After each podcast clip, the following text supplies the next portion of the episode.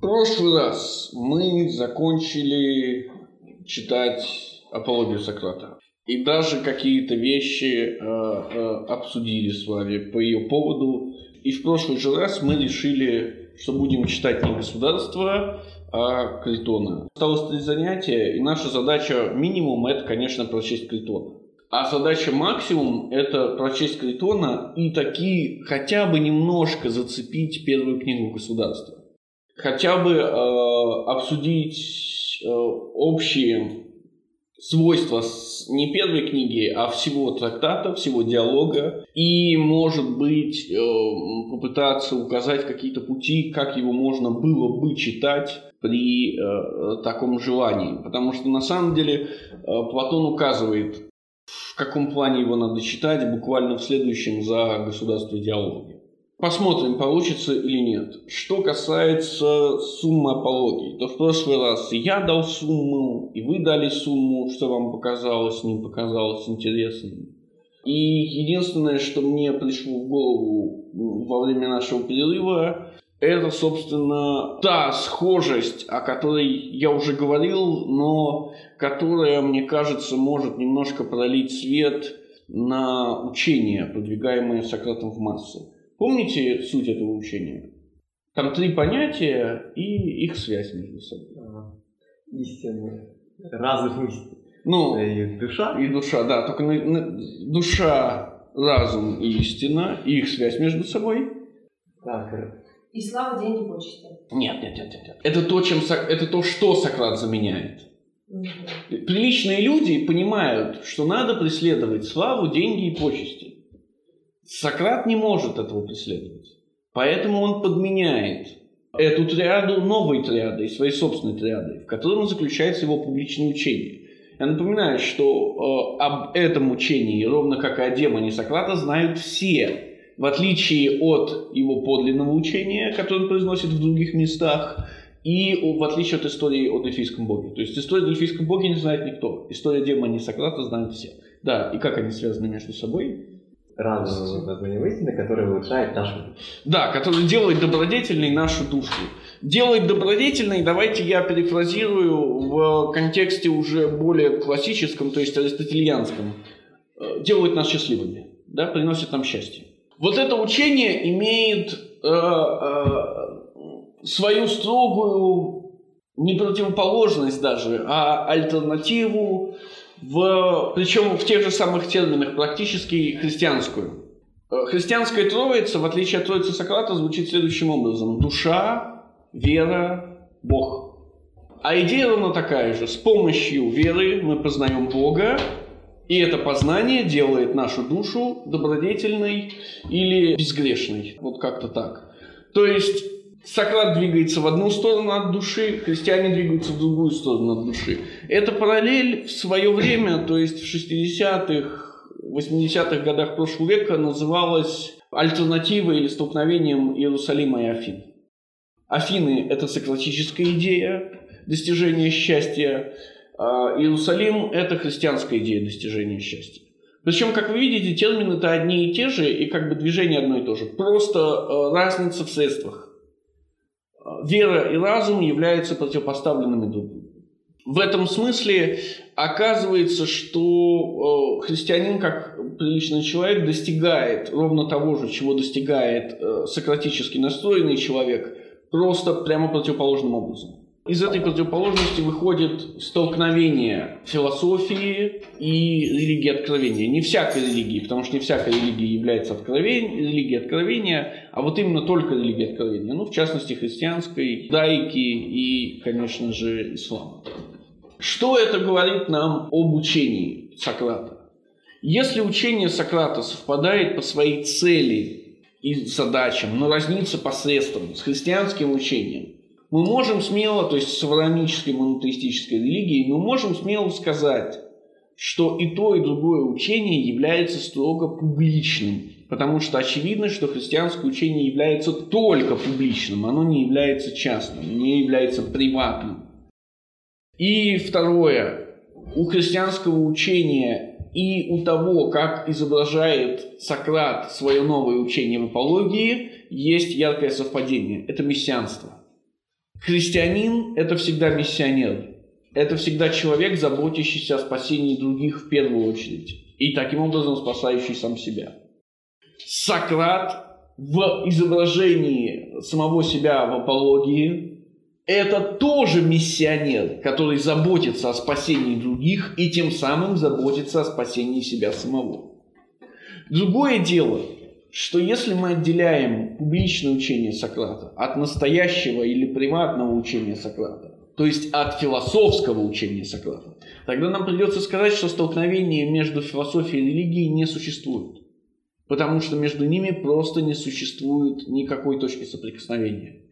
Подобно тому, как между учением Сократа и то есть публичным учением Сократа и философским учением Сократа нет точек соприкосновения. Может быть только в вопросе того, что достигает публичное учение, то есть достигает преемственность философии общества. Получается, что вот эта вот дихотомия, которую обычно продвигают, говоря о том, что философия противостоит религии, э, или наоборот, или там, что философия может быть только служанкой религии, или служанкой религии и философии, что они не могут существовать, она на самом деле является скорее ложной, чем истинной. Это столкновение, которое описывается таким образом, является столкновением публичных учений, а ни в коем случае не столкновение публичного учения и философского учения. Напротив, как показывает пример Сократа, они отлично совместимы. То есть публичное учение Сократа, хотя не имеет связи с его приватным учением, такие а, вполне себе прекрасно совместимы. Более того, публичное учение Сократа не имеет никакого отношения к философии, потому что в диалогах никогда нет этого учения.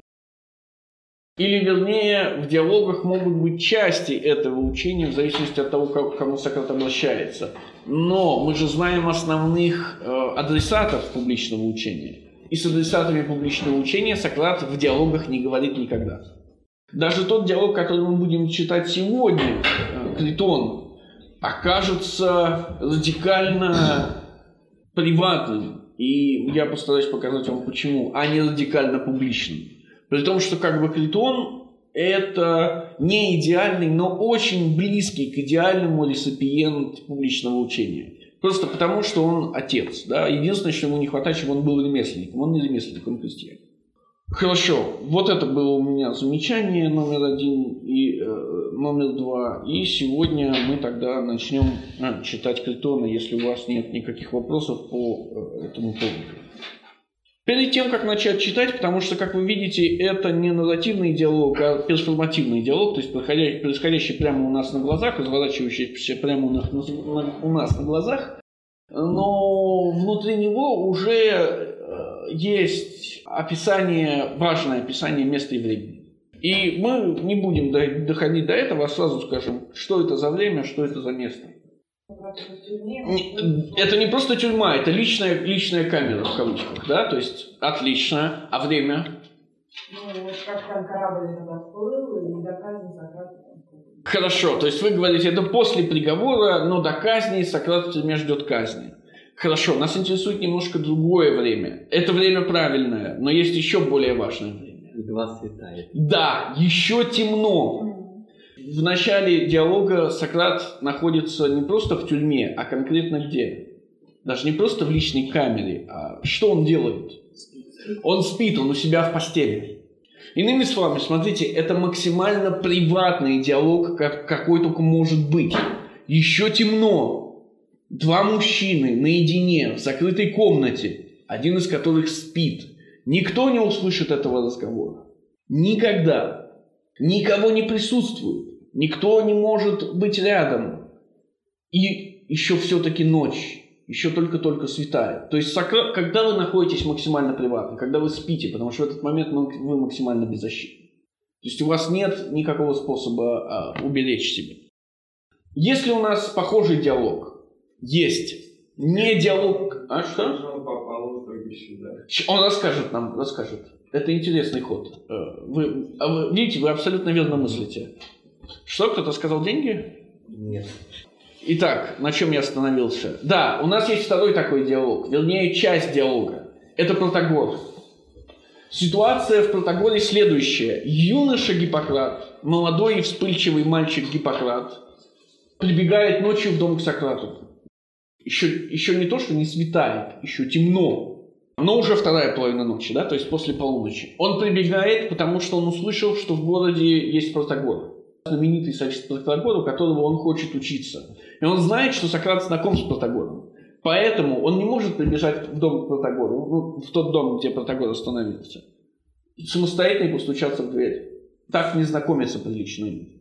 Приличные люди знакомятся через третьего. Поэтому он бежит к Сократу. Сократ оказывается на контрасте с Протагором. Когда они приходят к Протагору, в дом, где остановился Протагор, в дом Калия, они приходят туда днем, этот дом закрыт, и привратник, Евнух, не хочет их пускать.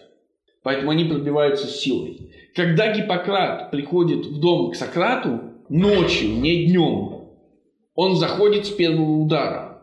Его никто не останавливает, хотя все спят. Более того, он пробирается в темноте, потому что, понятно, нет же ночников и э, прочих источников света. В темноте к постели Сократа садится в ноги к спящему Сократу. Ну, естественно, разбуженному уже ударами кулака в дверь и начинает с ним беседовать. Вот эти две беседы, они являются максимально приватными. Протагоре беседа между Гиппократом и Сократом должна показать, что философия доступна для всех, в то время как софистика доступна только для некоторых. Что у философии нет порога входа, у софистики он есть. Однако э, дальше все переворачивается ровно наоборот. И оказывается, что хотя у философии нет порога входа, и подойти к философу может любой, учиться у философа чему-то может, могут только избранные. В то время как учиться у софиста может каждый, кто готов заплатить деньги. То есть порог входа простой, но порог начала занятий невозможный, непреодолимый для Гиппократа. В нашем случае разница состоит в том, что э, Гиппократ и Критон – это люди одного сорта. Не в том смысле, что это оба крестьяне. Нет, Гиппократ – это э, хорошо рожденный человек хорошо рожденный юноша, то есть благородный. Не предназначенный для философии. Они оба не предназначены, в этом они совпадают. Они оба крайне недалекие. И точно так же, как Сократ говорит Гиппократу, ну, убеждает Гиппократа, что ему нечего там делать, хотя и ведет его туда, естественно. Точно так же и Сократ покажет Критону или покажет нам, что Критону нечего делать в философии и рядом с философом. Однако, есть разница. Критон старый, а Гиппократ молодой. Именно поэтому Критон, врываясь ночью Сократу, будет Сократом. То есть он врывается со стуком в дверь и с криком «Сократ! Сократ!». Удивительно, если мы начнем читать в то время, как Критон, попадая в камеру к Сократу, не будет Сократ. Он ждет, пока тот проснется сам. Он объяснит, почему он не будет Сократом. И нам станет понятно, что Критон максимально далек от философии. Критон не предназначен, Гиппократ не предназначен. Гиппократ силками хватает, Критон, э, наоборот, ждет, и он спокоен. В случае Гиппократа понятно, как он оказывается внутри. В случае Критона непонятно, как он оказывается внутри. В случае Гиппократа Сократ объясняет Гиппократу, что Гиппократ ничего не знает. То есть там вопрос, если ты идешь учиться к софисту, кто такие софисты? Но когда Гиппократ наконец признает, что он ничего не знает, Сократ говорит, ты, ты понял, что ты ничего не понял? Он говорит, да, окей, пошли, пошли к софистам. Продиктовано это целью Сократа. Естественно, цель Сократа не связана с Гиппократом. Цель Сократа в Критоне связана с Критоном, потому что это приватный диалог, и там нет никого больше. В чем именно состоит эта цель, мы поймем лишь только к самому концу диалога. Он очень короткий, это плюс. Есть ли еще диалог с Критоном? Есть. Это диалог Евтидем, который показывает главную функцию Критона в жизни Сократа. Вы уже знаете какую. какую? Лжать его нельзя. Конечно же. Критон, богатый крестьянин, не предназначенный для философии. Друг Сократа. Когда я говорю друг и э, показываю вам знак кавычек, я не лгу. Если мы обратимся к оригинальному тексту, Сократ и Критон часто обращаются друг к другу с эпитетами. И мы увидим, с э, какими в случае Критона. Сократ никогда не называет Критона о Филе, о друже. Никогда так не бывает. Он называет его Хетарос, товарищ, то есть товарищ по партии буквально. Он называет его Макарос блаженный. Вы знаете, кого в России называют блаженными, и это вполне подходящее столкновение. Да? То есть наша православная церковь переняла прямой перевод слова «макарос» для своего использования, и, соответственно, в греческой православной церкви он используется с той, с той, же, с той же подоплекой. Естественно, Сократ далек от этой подоплеки, но она нам помогает.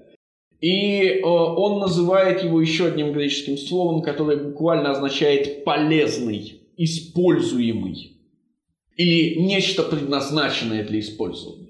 То есть Сократ никогда не зовет Критона другом. Точно так же, как и Критон. Хотя Критон пытается. Если Сократу и э, Критону не по пути, то есть если это философ и не философ, и очевидно Критон навязывает ему эту беседу, мы сразу можем предположить, какая будет цель Сократа. Отвязаться от него. Да, да, да. Заставить его замолчать, заставить его уйти, заставить его отступить. Потому что то, что предлагает не философ философу, это всегда нечто не философское, а значит либо второстепенное, либо просто неверное. Вы знаете, зачем Критон приходит? Ну, кто-то прочел диалог, да, да, да, ну или краткий пересказ. Он хочет э, склонить Сократа бежать из тюрьмы. Почему он хочет это сделать, он нам скажет, и мы увидим отдельно. Следовательно, если Сократ хочет его отвадить, то что будет говорить Сократ? Смотрите, к вам приходит человек и говорит что-то. Вы говорите «нет». Когда вы говорите «нет», что вы делаете? Вы отрицаете. Поэтому Сократ будет пытаться доказать прямо противоположное тому, что будет говорить Критон. Ну, так работает диалектика. Речь не о том, против Сократ побега, за Сократ побега. Это не имеет значения. Имеет значение только то, что Сократ должен отвадить не философа, от наиболее приватного момента в своей жизни. Сократ, кстати, покажет нам, что э, ровно то, что он говорит в апологии, а именно, что у него вообще, и не то, что, кстати, Ксенофон говорит в апологии Сократа и в меморабилии, а именно то, что у Сократа нет приватной жизни. Он всегда на виду. Поэтому даже самые приватные свои моменты, а именно свой сон, он Критону расскажет. И Критон, знаете, что ответит? Критон скажет, о, демонический Сократ, когда услышит сон Сократа. Потому что этот сон Сократа будет в точности соответствовать тому, что хочет Критон. Но э, я заговорился, и мы должны э, попытаться увидеть, что же именно происходит в диалоге. Что это ты пришел в такое время, Критон? Или уже не так рано? Диалог начинается с классического для Сократа вопроса с двух вопросов. Но важно другое. Диалог начинается со слова «ти». «Ти есть ти» – это классический сократовский вопрос, классический философский вопрос. Что есть? Что такое? То есть, что такое мужество, что такое э, э, умеренность, что такое справедливость и так далее, и так далее. Сократ задает Критону вопрос, который начинается со слова «что». Угу. Еще разочек что это ты пришел в такое время, Критон. Критон, да. Но это не философский вопрос. И, следовательно, этот диалог не должен быть философским.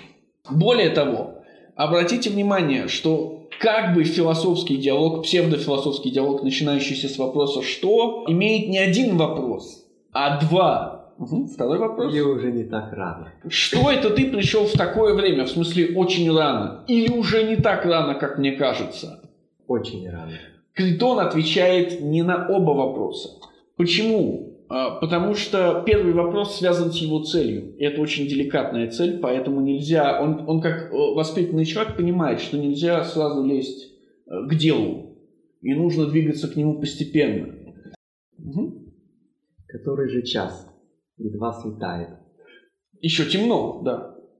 Удивляюсь, как этот тюремный сторож согласился впустить тебя. Тюремный сторож. Охранник, конечно. Ну, да. Сократ удивляется, как вообще может прийти ночью какое-то третье, третье лицо в камеру к осужденному.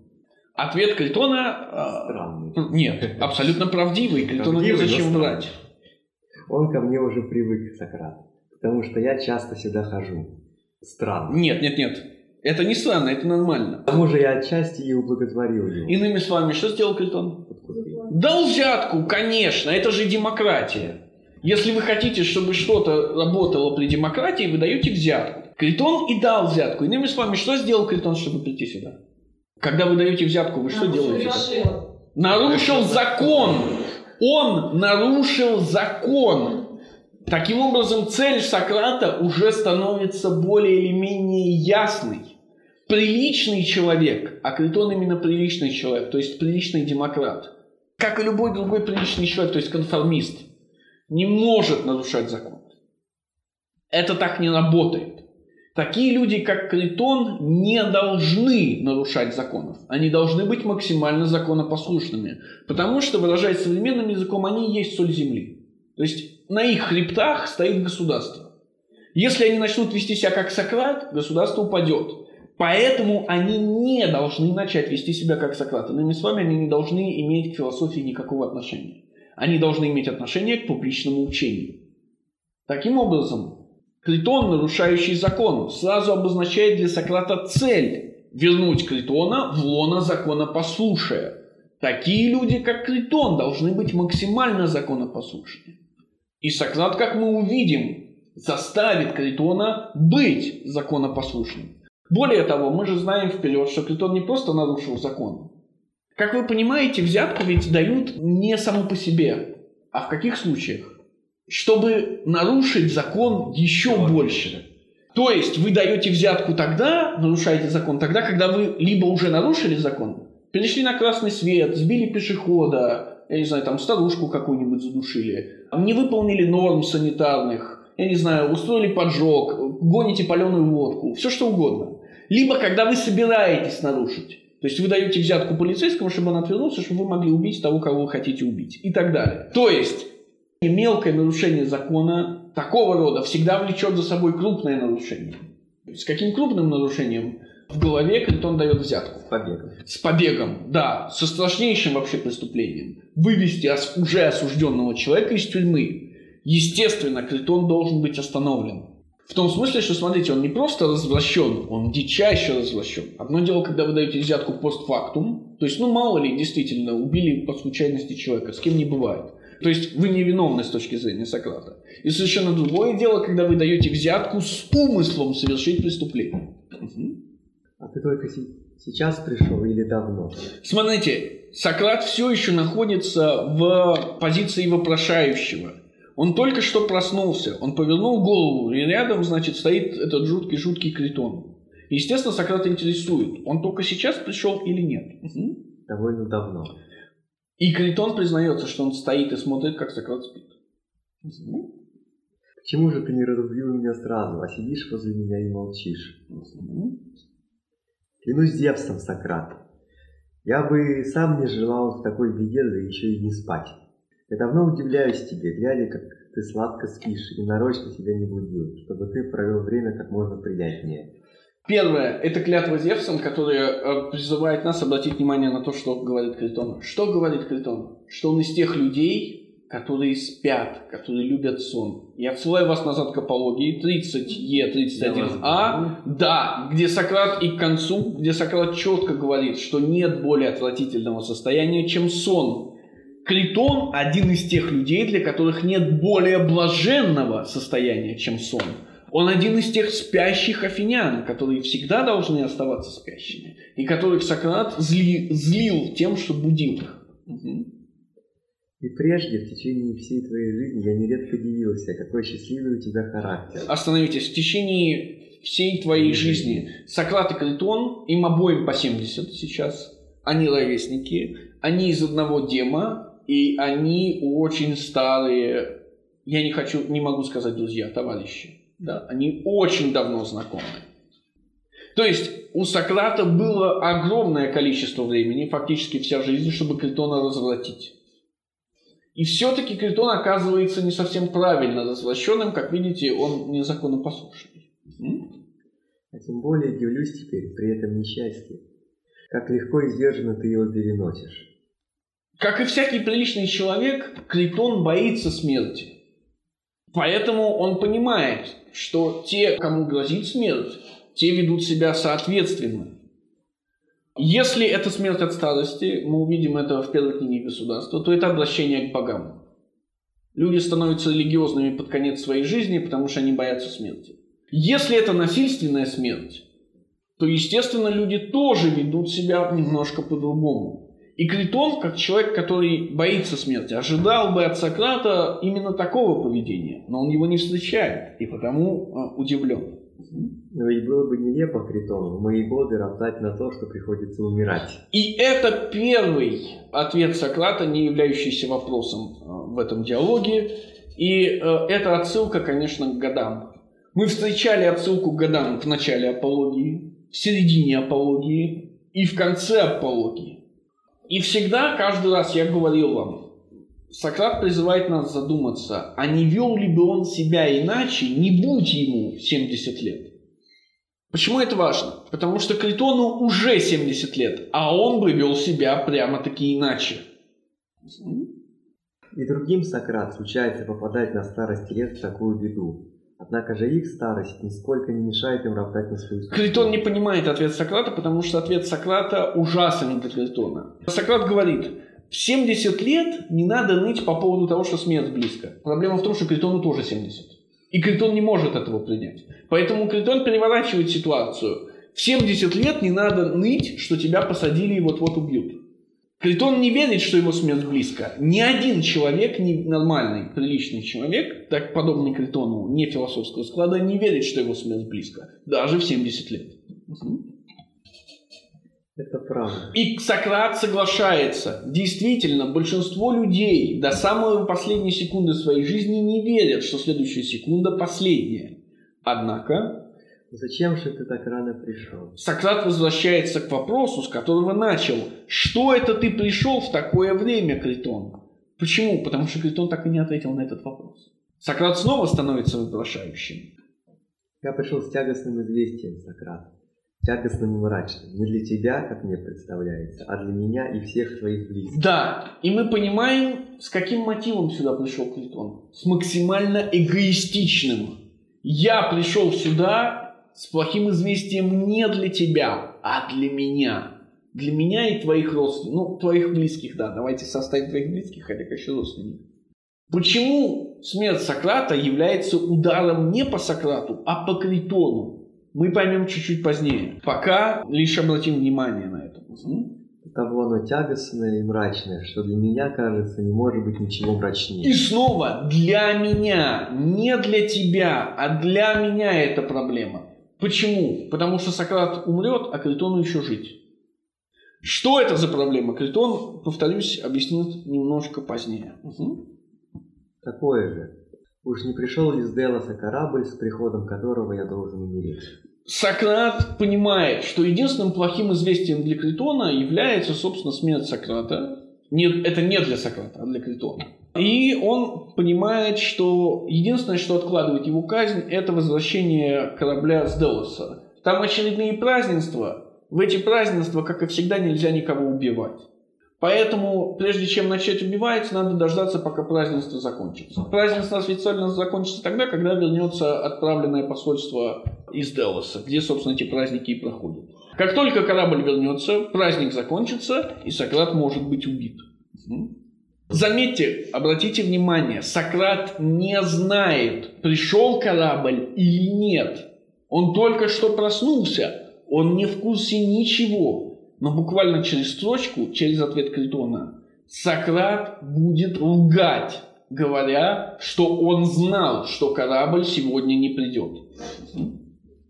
Он, он еще не пришел, но думается мне, что придет сегодня, судя по словам тех, кто прибыл с Суня и оставил его там. Из этого ясно, что он прибудет сегодня, а завтра тебе необходимо будет, Сократ, окончить жизнь. С помощью чего Критон доказывает, что Сократ умрет завтра? Какой инструмент применяет Критон, чтобы доказать, что Сократ умрет завтра? Судя по Нет, нет. Конечно, разум. Он развращен Сократом. Он знает, что разум достигает истины. Он говорит, смотри, уже пришел корабль, который пересекся с кораблем с Делоса буквально вот сегодня. Это значит, что корабль с Делоса, пусть и более медленный, но дойдет тоже сегодня. Если Критон применяет разум, что против него будет применять Сократ? Сходу. Диалектика. Ну нет. Что ди- мыслите диалектически? Веру, конечно. Сократ против него будет применять иррациональность. Против этого рационального заключения Критона Сократ даст иррациональное заключение. Мгм. Добрый час, Критон. Если так угодно богам, пусть так и будет. Мгм. Только я не думаю, чтобы он пришел сегодня. И Сократ говорит не сегодня. Вопрос Критона? Из чего ты это заключаешь? Да. Критон заключает это из логического вывода. Сократ говорит нет, не сегодня. Хотя еще строчку назад не знал когда. Я скажу тебе, ведь я должен умереть на другой день после того, как придет корабль. Так постановили ведающие этим делом. Вот я и думаю, что он придет не сегодня, а завтра.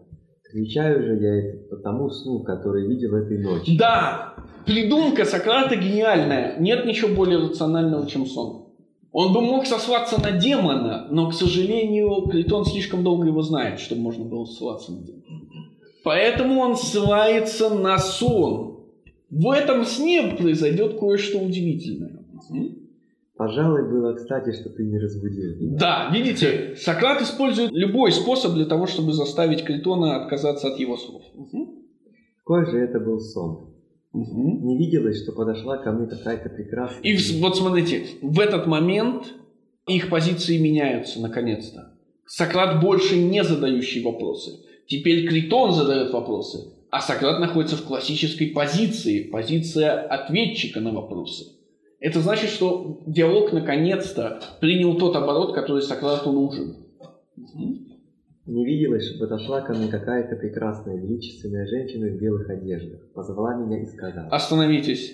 Прекрасная и величественная женщина в белых одеждах – это кто? А, добродетель! Добродетель. Мы же Точно. читали с Да, вами да. рассказ Продика о Геракле. Две женщины. Та, что бежит быстрее, и добродетель. Естественно, это может быть на самом деле любая женщина в белом. Мы сейчас поговорим, откуда этот отрывок. Но это может быть намеком на то, что добродетельный человек знает, когда он должен умереть. Отличие добродетельного человека, по-настоящему добродетельного человека от недобродетельного заключается в том, что недобродетельный человек думает, что смерть всегда отложена, что она всегда будет потом. А добродетельный человек знает, когда именно она будет. Настолько точно в случае Сократа, что вплоть до одного дня. Что же говорит эта женщина в белых одеждах? Третий день ты, без сомнения, в достигнешь холмистой. Если вы э, откроете комментарий Лосева к этой отсылке, а э- это Илиада, 9 книга, э, 363 строка, это отсылка, в первую очередь, к прекрасному и великому произведению Гомера. Всегда, когда в Платоне возникает отсылка, вы должны пытаться поместить ее в контекст.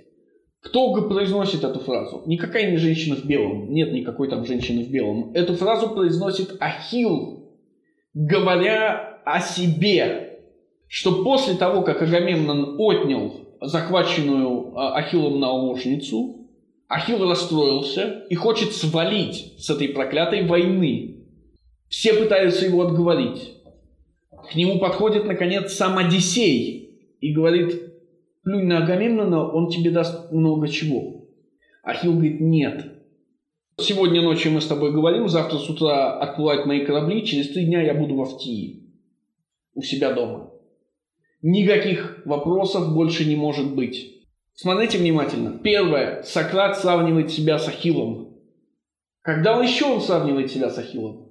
В апологии. В апологии, правильно. Величайший герой древности Ахилл. Сократ остается величайшим героем древности. Какая характеристика у Ахилла? Мы можем найти эту характеристику в Гиппии меньшем, где Гиппий и Сократ рассуждают по поводу того, чью сторону надо занять. Ахилла или Одиссея. Чью сторону обычно занимает Сократ? Кого обычно, кто обычно сравнивается с Сократом? Ахилл или Одиссей? Одиссей. Почему? Потому что он лжец. Одиссей многомудрый, многоподходный. Одиссей не пользуется одним прямым подходом. Он всегда заходит с разных сторон к разным проблемам. Он лжец. Кто говорит с Ахиллом в этой сцене из Илиады? Именно Одиссей. Таким образом, получается, что Сократ это Ахилл, ненавидящий. В диалоге Гиппия с Сократом Гиппий говорит, Гиппий самый недалекий из софистов, Гиппий говорит, я принимаю сторону Ахилла, всегда надо говорить правду. А Одиссей это лжец, Одиссей это обманщик, Одиссей это человек, которому нельзя верить. Сократ говорит, нет, Ахилл это глупость, а Одиссей это мудрость. В конце концов, лгать можно даже тогда, когда говоришь правду, по незнанию, например. В этой сцене между Ахиллом и Одиссеем Ахилл буквально произносит следующее. Это там же 9.310. Тот ненавистен мне, как врата ненавистного ада. Кто на душе скрывает одно, говорит же другое. Сократ Ахилл, кто Одиссей в этой ситуации? Критон Одиссей в этой ситуации. Критон приходит как многомудрый Одиссей, чтобы обмануть кого-то и заставить Ахилла сделать то, что он хочет. В чем разница? Следующий уровень иронии. Ахилл говорит, я поплыл домой. Что происходит с Ахиллом после этого? Он уплывает или нет? Нет, он остается. Критон приходит к Сократу. И цель-то у Критона точно такая же, какую провозглашает Ахилл для самого себя. Сейчас мы увидим, почему Критон так удивляется на эти слова Сократа. Но Критон не достигает своей цели. Сократ достигает своей цели. Он остается. Хотя женщина в белом говорит, в Тии достигнешь через три дня прекрасный. Угу. Странный сон Сократа. Да, этот сон очень странный. А ведь смысл его как будто ясен Критон. И Сократ отвечает, нет, я понимаю, о чем он. И здесь Критон сходит с ума. Угу. Даже слишком, конечно. Но, дорогой Сократ, хоть теперь послушайте меня Достаточно. и не отказывайся от своего спасения. И не отказывайся от... Вот теперь Критон готов сказать Сократу, зачем он пришел. Он пришел, чтобы тот сбежал. Куда сбежал? Потому что вопрос сбежал, понимаете, это не современная Россия, где вы сбежали из тюрьмы и ходите по России свободно. Это город, вы сбежали из тюрьмы, и каждый может тыкнуть вас пальцем и сказать, «Э, ты вроде же это, сидеть должен. Мы же тебя вроде приговорили на днях. Ты, ты что вышел? То есть бежать надо не из тюрьмы, бежать надо из города. Куда-то надо бежать. Так как задумал этот побег не Сократ, а Критон.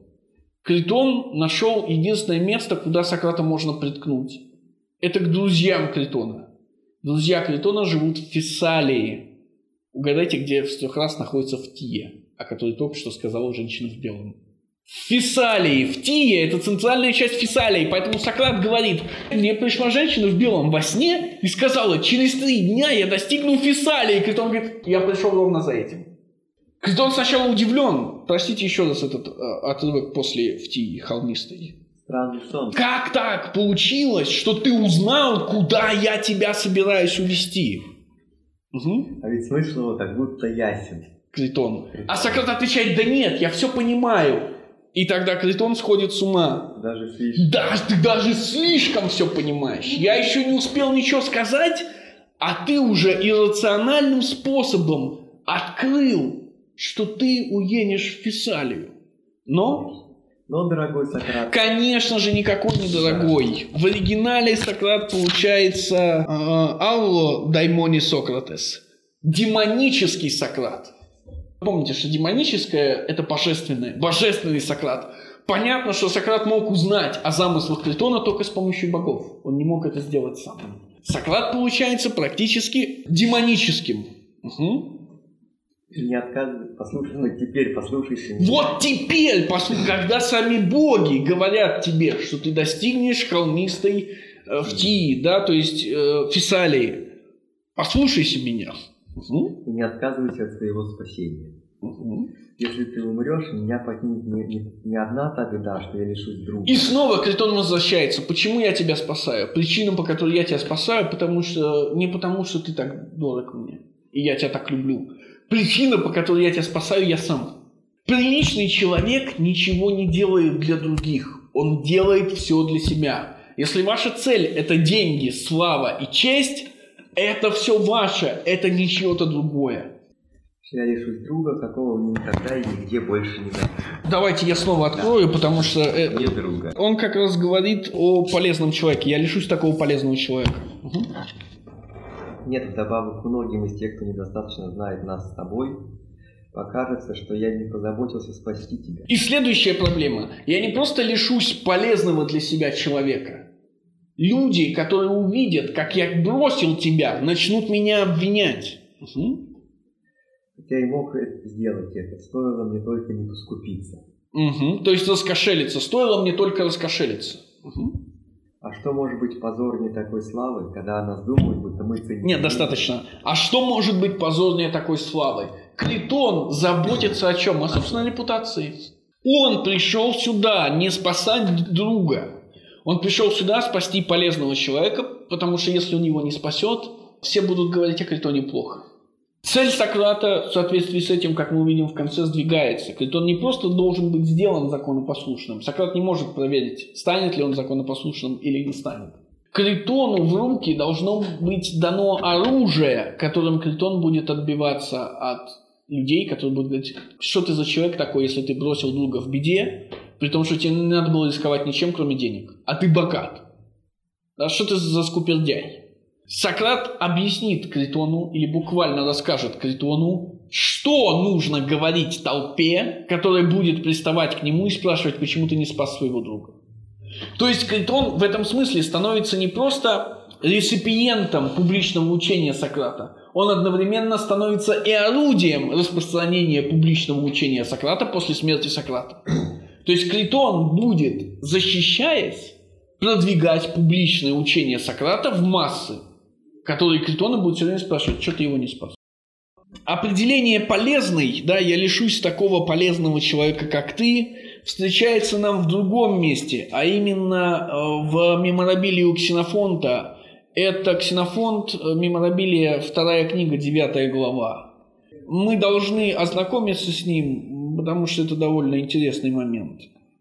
Глава так и называется «Разговор с Критоном о защите от сикофантов» и начинается с самого начала. Разговор с Критоном о защите от сикофантов. Вы знаете, кто такие сикофанты? В Афинах, в отличие от современности, нет такого понятия, как прокурор. Иными словами, государство не нанимает специального человека, чтобы тот обвинял преступников. В Афинах действует прямая демократия. Любой может обвинить любого и потащить его в... не по отношению к себе в преступление, а публичного преступления. Любой может обвинить любого и потащить его в суд, то есть выступить как публичный обвинитель. Ну, собственно, это и делают обвинители против Сократа. Тут же при такой ситуации появляются люди, которые понимают, что если они потащат суд богачей, богачам будет проще откупиться от них, чем судиться с ними. Судиться это значит нанимать оратора, литера, писать текст, ходить в суд, тратить время, судиться, еще не дай бог проиграешь. Легче откупиться, потому что раз вы подали иск, вы можете его забрать. Так появляются люди, называющиеся сикофантами. Это профессиональные обвинители, которые зарабатывают на жизнь тем, что обвиняют богачей, а потом получают от них откупные, чтобы забрать иск обратно. Неизвестен еще такой случай. Однажды Сократ услышал, как Критон жаловался на то, что тяжело жить в Афинах тому, кто хочет заниматься своими делами. Угу. Теперь, говорил он, меня таскают по судам разные лица, не за вину с моей стороны, а только в расчете, что я скорее готов откупиться деньгами, чтобы только не возиться с судом. Критон богатый человек. Он и есть добыча сикофантов. Рад спросил его, скажи мне, Критон, собак ты держишь, чтобы они отгоняли волков от овец? Здесь Сократ проявляет свою полезность для Критона. Конечно, отвечал Критон. Не выгоднее держать их, чем не держать. Иными словами, возникает классический вопрос. Зачем крестьянину собака?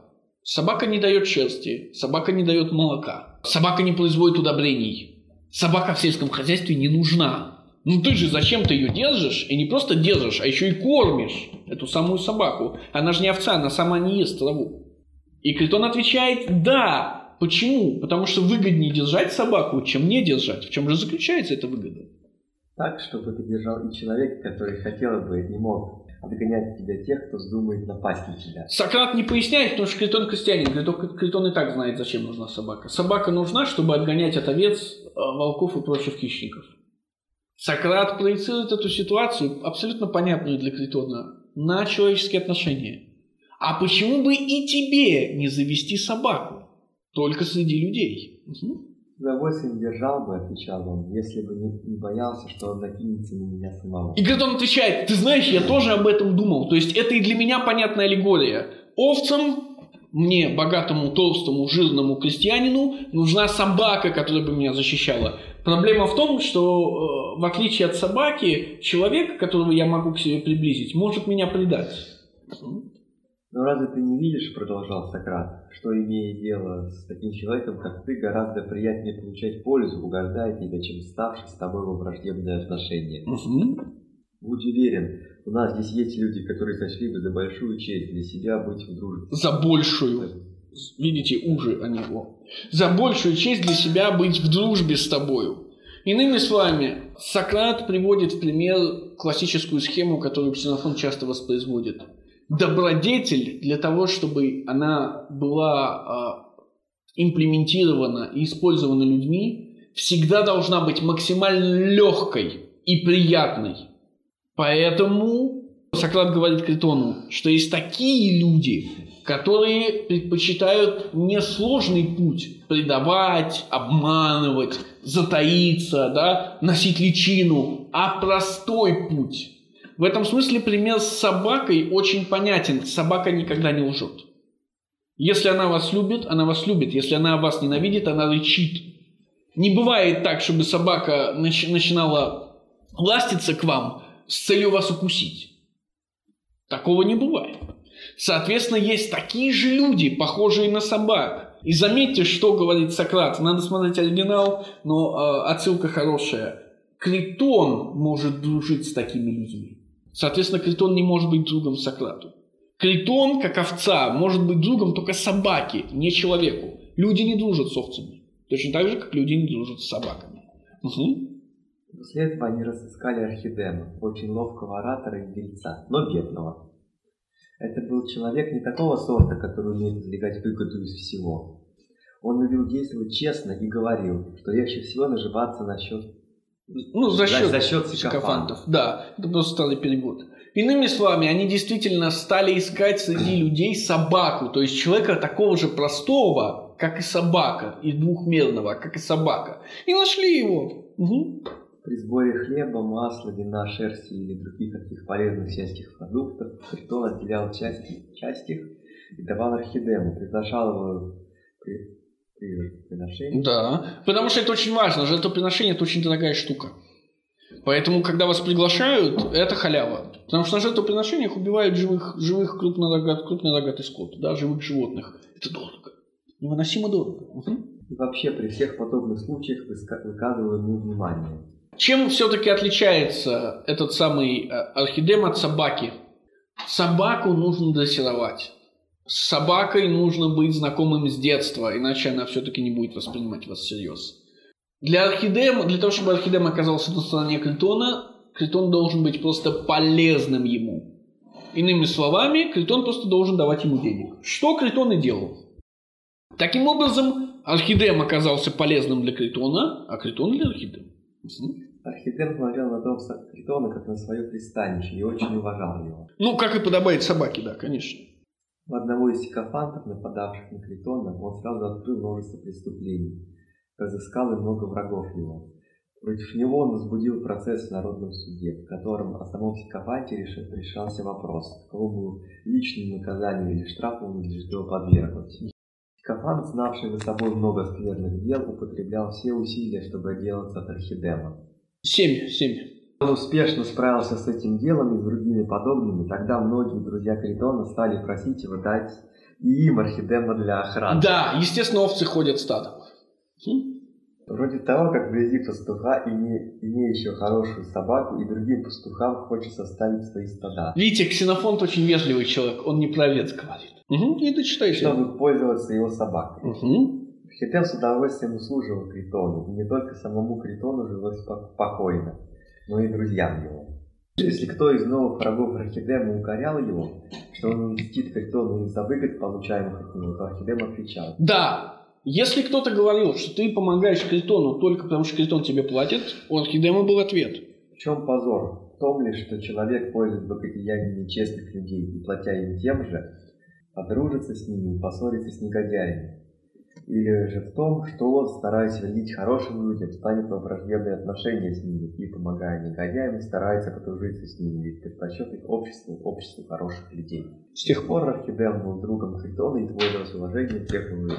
Да, друзья – это деньги. Друзья – это польза. Сократ берет деньги у Критона, но Сократ полезен для Критона. Критон дает деньги Архидему, но Архидем полезен для Критона. И таким образом отношение дружбы в кавычках – это в первую очередь отношение взаимной пользы.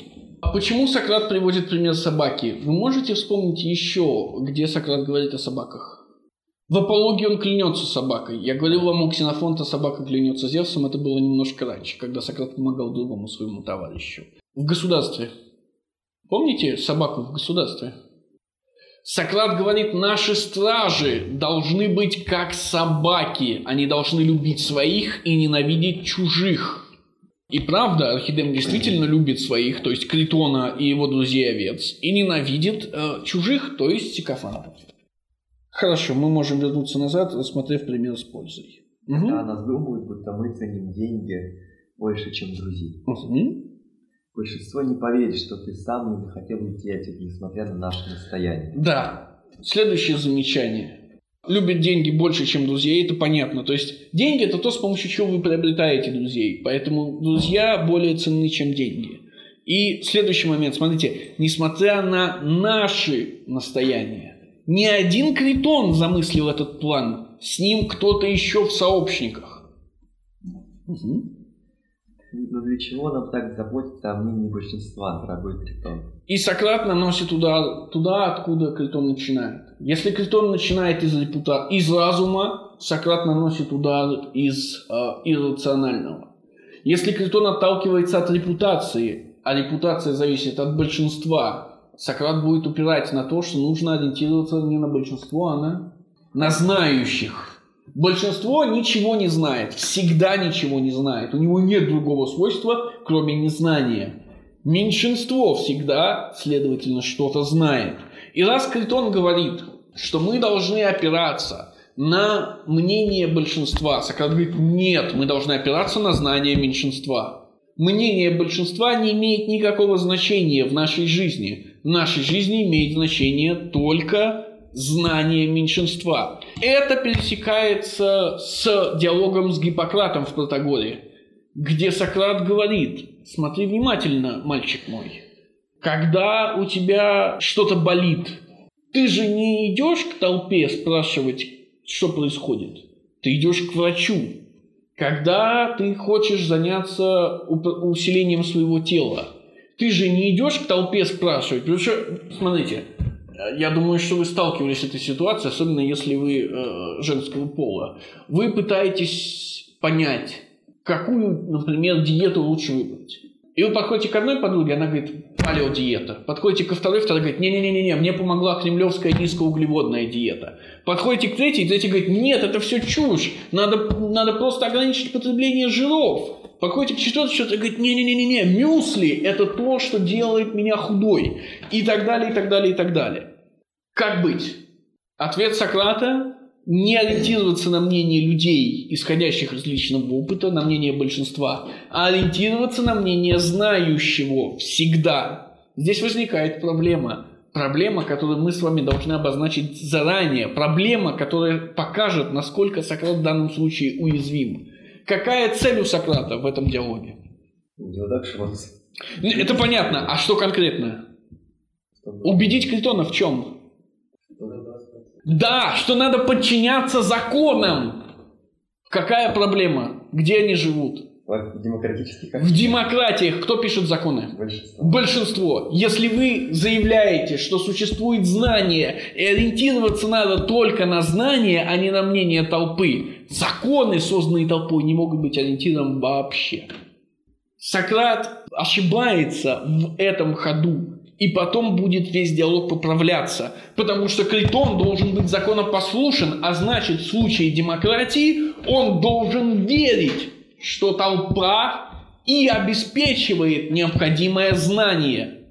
Как совместить этот факт, что толпа не может ничего знать, и что если вы хотите вести приличную жизнь, вы должны опираться на знание, с тем фактом, что вообще-то вы должны быть законопослушным. При том, что законы пишутся только толпой, а не знающими людьми. Это большая проблема.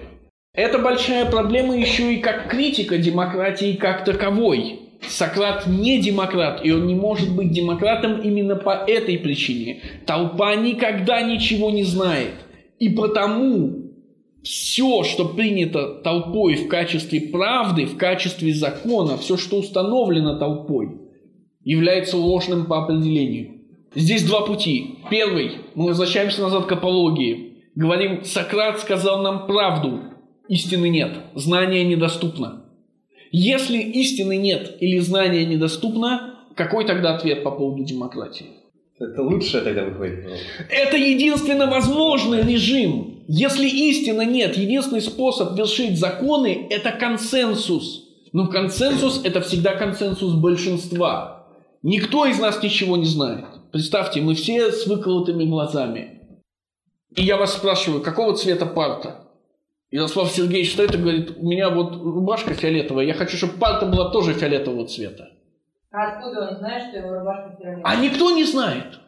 Нет, смотрите, в его случае все понятно. Он надел свою рубашку, и он решил, что его личная рубашка фиолетовая. Он же не зрячий, конечно. Он может быть любого цвета.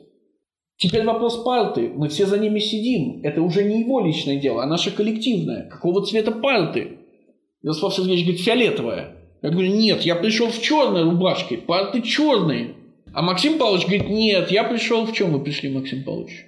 Что это? В синей футболке. Парты синие. И мы начинаем спорить. Никто не знает истины. Вопрос только, сможем ли мы достигнуть консенсуса большинства. Другого способа нет. Если знание не существует или недоступно, демократия максимально легитимна. Все остальные способы правления нелегитимны. Потому что консенсус в тирании одного человека и консенсус в олигархии нескольких людей – это никакой не консенсус, если большинство в него не включено. Это тяжелейшая проблема. В данном случае еще может быть так, что если это большинство является, ну, ну, оно знает, в общем-то. Демократия как раз и возникает из того факта, что мы равны в своем незнании. А равны в своем знании? Нет, равенства в знании быть не может, это очевидно. В знании может быть только неравенство. Если знание существует, знание о политическом, естественно, знание о человеческом. Неравенство – это единственный ответ. Если его нет, равенство и демократия – это единственный ответ. Сократ не может сказать Критону этого сходу. Почему? Потому что если знание не существует, и равенство и демократия – это единственный ответ, тогда правильный ориентир на что? правильный ориентир на репутацию и, следовательно, на большинство. Тогда Критон прав. И надо поступать так, как Критон велит. Но цель Сократа заставить Критона замолчать, заставить Критона уйти. А значит, Критон не может быть прав. Поэтому Сократ начинает с самого простого. Благожелательные люди будут думать, что все это свершилось так, как оно и свершилось на самом деле. Но ты уже убедился, Сократ, что приходится считать... Недостаточно. Что делает Сократ? Сократ, Сократ срезает аргумент Критона в половину. Нужно заботиться не о своей репутации, а о своей репутации у уважаемых людей. Не у толпы, а только у тех, кто достоин такого. Почему остается открытым? И как? Вот же почему. Я вам книжку показываю. Потому что Платон написал, и мы знаем. Мы и есть те самые уважаемые люди, которые разберутся. Да. Но ты уже убедился. Но ты уже убедился, Сократ, что приходится считаться и с мнением большинства. Твое дело показало теперь, что большинство способно творить не только малое, но, пожалуй, и самое великое зло, если кто оклеветан перед толпой. Смотрите следующий шаг Критона. Критона классический шаг. Чего ты мне говоришь про толпу, если она готова тебя убить? Помните, мы уже знаем, что Критон боится чего, как и все остальные люди? Смерти. Поэтому для Критона смерть – это величайшее зло. Если толпа способна вас убить, значит с мнением толпы надо считаться. А толпа всегда способна вас убить, потому что это критическое ее свойство. Это понимает Критон как разумный человек. Не может меньшинство выстоять против большинства никогда, ни при каких обстоятельствах. Такой момент в истории появится очень узкий, такое маленькое-маленькое окно, и оно закроется тут же. Мы не будем сейчас об этом внимательно говорить. Но в общем и целом Критон находится в состоянии демократии. Толпа всегда может нас созвать. Поэтому с мнением толпы стоит считаться. Почему Сократ может не считаться с мнением толпы? По одной простой причине. В апологии он объяснил нам, что страшна-то не смерть. А что? А, не быть добродетелем. Да, смотрите внимательно. Критон говорит как настоящий либерал, как настоящий гопс. Самое страшное в нашей жизни – это смерть. Поэтому самое классное в нашей жизни – это что? Это жизнь, ее противоположность. Сократ не такой. Классическая политическая философия не приемлет либерального взгляда. Почему? Потому что ее э, уровень ценностей, не буду ничего рисовать на доске, сдвинут. То есть представьте, точка здесь смерть, точка здесь жизнь. Сократовская парадигма диалектическая сдвинута не смерть и жизнь, а жизнь и что? Добродетельная жизнь. Это значит, что худшей противоположностью добродетельной жизни является просто жизнь как таковая – жизнь а белочка, жизнь а коматозник. То есть жить, не пользуясь разумом. Это и есть самое худшее. Поэтому в выборе жизнь добродетельная, просто жизнь или смерть, философ выбирает смерть. Потому что просто жизнь хуже смерти. О, если бы Критон, угу. большинство способно было творить величайшее зло с тем, чтобы быть способным и на величайшее добро. Да, Сократ говорит все просто. Очень просто. Только тот, кто обладает знанием, способен на величайшее зло и величайшее добро по определению. Который... Мы с вами обсуждали это уже, ведь этот отрывок читали. Врач, который знает, куда бить, может убить вас с одного удара. Врач, который знает, что зашивать, когда вас ударили, может спасти вас с одного стежка. Если этого знания нет, говорит Сократ, ни величайшего добра, ни величайшего зла мы достигнуть не можем. В чем здесь проблема? Первая, которую мы обсуждали. Ну, давайте. Нет, как толпа может совершить величайшее зло? Может ли она совершить величайшее зло? Ответ может. Как? Случайно. Случайно. Философия во второй своей половине выталкивает случайность из себя. Она не может принять случайность. Потому что если случайность принять, у вас хаос, у вас не философия, у вас история, у вас фукидит. Философия выталкивает случайность, поэтому Сократ не может признать, что толпа могла засудить Сократа, попав пальцем в небо. То есть засудить по-настоящему. Что вы можете убить человека в пьяном угаре одним ударом, просто случайно попав туда, куда врач метит намеренно. Куда отсылает Сократ? Перечитайте эту фразу еще раз, и я отошлю вас туда. Но если бы Критон большинство было способно творить величайшее зло, с тем, чтобы быть способным на величайшее добро. Заметьте, Сократ диалектически объединяет их. Тот, кто способен на величайшее добро, способен и на величайшее зло. Я отсылаю вас прямо к Фукидиду. Фукидид, история, вторая книга, 41.5, где Перикл говорит афинянам в похоронной речи, мы повсюду оставили памятники совершенного нами добра и зла. Перикл – это главный враг философии. Перикл – это ничего не знающий человек. Вот этот ничего не знающий человек знает кое-что, а именно, что зло и добро всегда идут вместе. Только тот, кто способен на величайшее зло, способен на величайшее добро. Но мы исключаем отсюда знающего. Почему? Потому что если мы обратимся к первой книге государства, к которой мы не обратимся уже никогда, судя по всему, в разговоре с Полимархом Сократ будет продвигать ту же самую идею. Знающий может величайшее добро сделать и величайшее зло. И приводит свой любимый пример. Пример врача. Врач и кормчий. Да? Помните кормчего из государства? Вообще любимый пример. И у нас возникает гигантская проблема. Смотрите, поварское искусство – это искусство? Да. Да. Это знание? Да. Да, да. Но он так не может. Но он не может. Повар не может вершить никакого зла.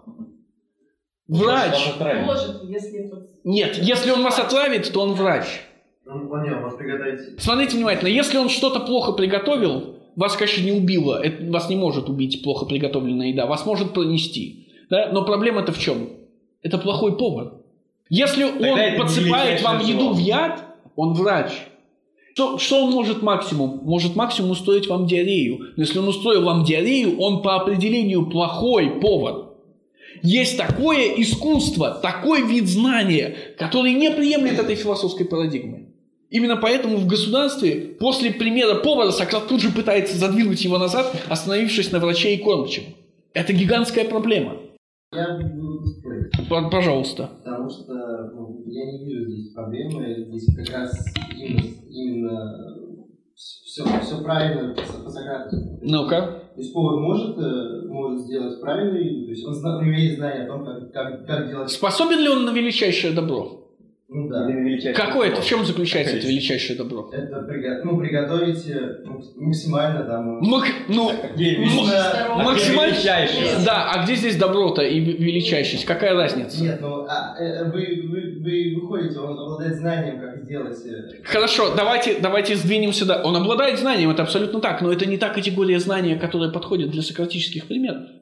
То есть существует такая категория знания, которая не вписывается в парадигму величайшее добро величайшее зло. Величайшее зло это понос получается? Что это за величайшее зло такое? и Тогда, тогда будет- существует э, огромное количество этих областей. Ну, И Вот это именно. Э- Это, и есть проблема, о которой мы говорим. Смотрите внимательно. Следующая проблема с поваром. Представьте, вы, вы, вы, вы, вы, вы все, короче, приходите ко мне как к повару. Какое величайшее добро, Максим Павлович, повторите, я могу вам оказать? Вы, вы уже сказали. Да, сделать. Сам- самое вкусное блюдо. В чем проблема? Я приношу, значит, давайте, ваше самое вкусное блюдо. Допустим, картофель фри. Я приношу картофель фри. Для кого это еще, помимо вас, самое вкусное блюдо? Я приношу какую-нибудь рыбу фугу или какие-нибудь трюфеля. Я приношу вареных улиток под Дон Савиньон. Для кого это самое вкусное блюдо? Получается, я что, плохой повар, если я не, не знаю самого вкусного блюда на свете? Встает вопрос, а такое и есть? Нет, потому что речь идет о вкусах. Получается однобокость. Повар не способен на величайшее добро, но способен на величайшее А зло. какое это величайшее зло? Отравить Ну, вас? говорили, отравить. Так это же не величайшее зло ни одним местом. Я именно это и пытаюсь доказать. В смысле нет? Разве он не величайшее зло творит, отравляет? Если он вас убивает насмерть, он подсыпает яд, он врач, а не повар. Только врач может знать, каким ядом вас отравить. Смотрите, поварское искусство включает в себя свежие и несвежие продукты. Оно не включает в себя яды и лекарства, правильно? Окей, а если он плюнет еду? И чего? Где, где величайшее? Плюнет, а у него в слюне яд, и он чужой, да? То есть это, это повар ксеноморф такой. Нет, но плюнет, а что, вам не плевали в еду, что ли, никогда? Ну? Вы ходили в рестораны в своей жизни? Этом. просто об этом не Я, ну, у меня для вас плохие новости. Я Да? Нет, ну вы же бывали в ресторанах, хотя бы, хотя бы в Бургер Кинге. Видите, да, как бы знание должно спасать, но не спасает. Это серьезная проблема. Эта же проблема появляется в случае поварского искусства в диалоге Минос. И вы можете найти там то же самое. Сократ тут же отступает назад. Не всякое искусство подходит для таких примеров, потому что пример очень специфический и очень тяжелый. Хорошо. Э, Мы должны двигаться дальше. Нет ли еще каких-то вопросов или замечаний? Получается, что величайшее добро и зло сводится к жизни. Для Критона – да. Для Критона – да, для Сократа – нет. Для Сократа величайшее добро и зло сводится... Зло – это просто жизнь, это просто дышать. А величайшее добро – это добродетельная жизнь. Но о добродетельной жизни, понятно, знают немногие. Это очевидно. Ну, Может, перерыв 10-30? А, у нас, да, уже все, давайте сделаем перерыв. Как раз вы подумаете над э, вопросами своими, если у вас таковые появятся.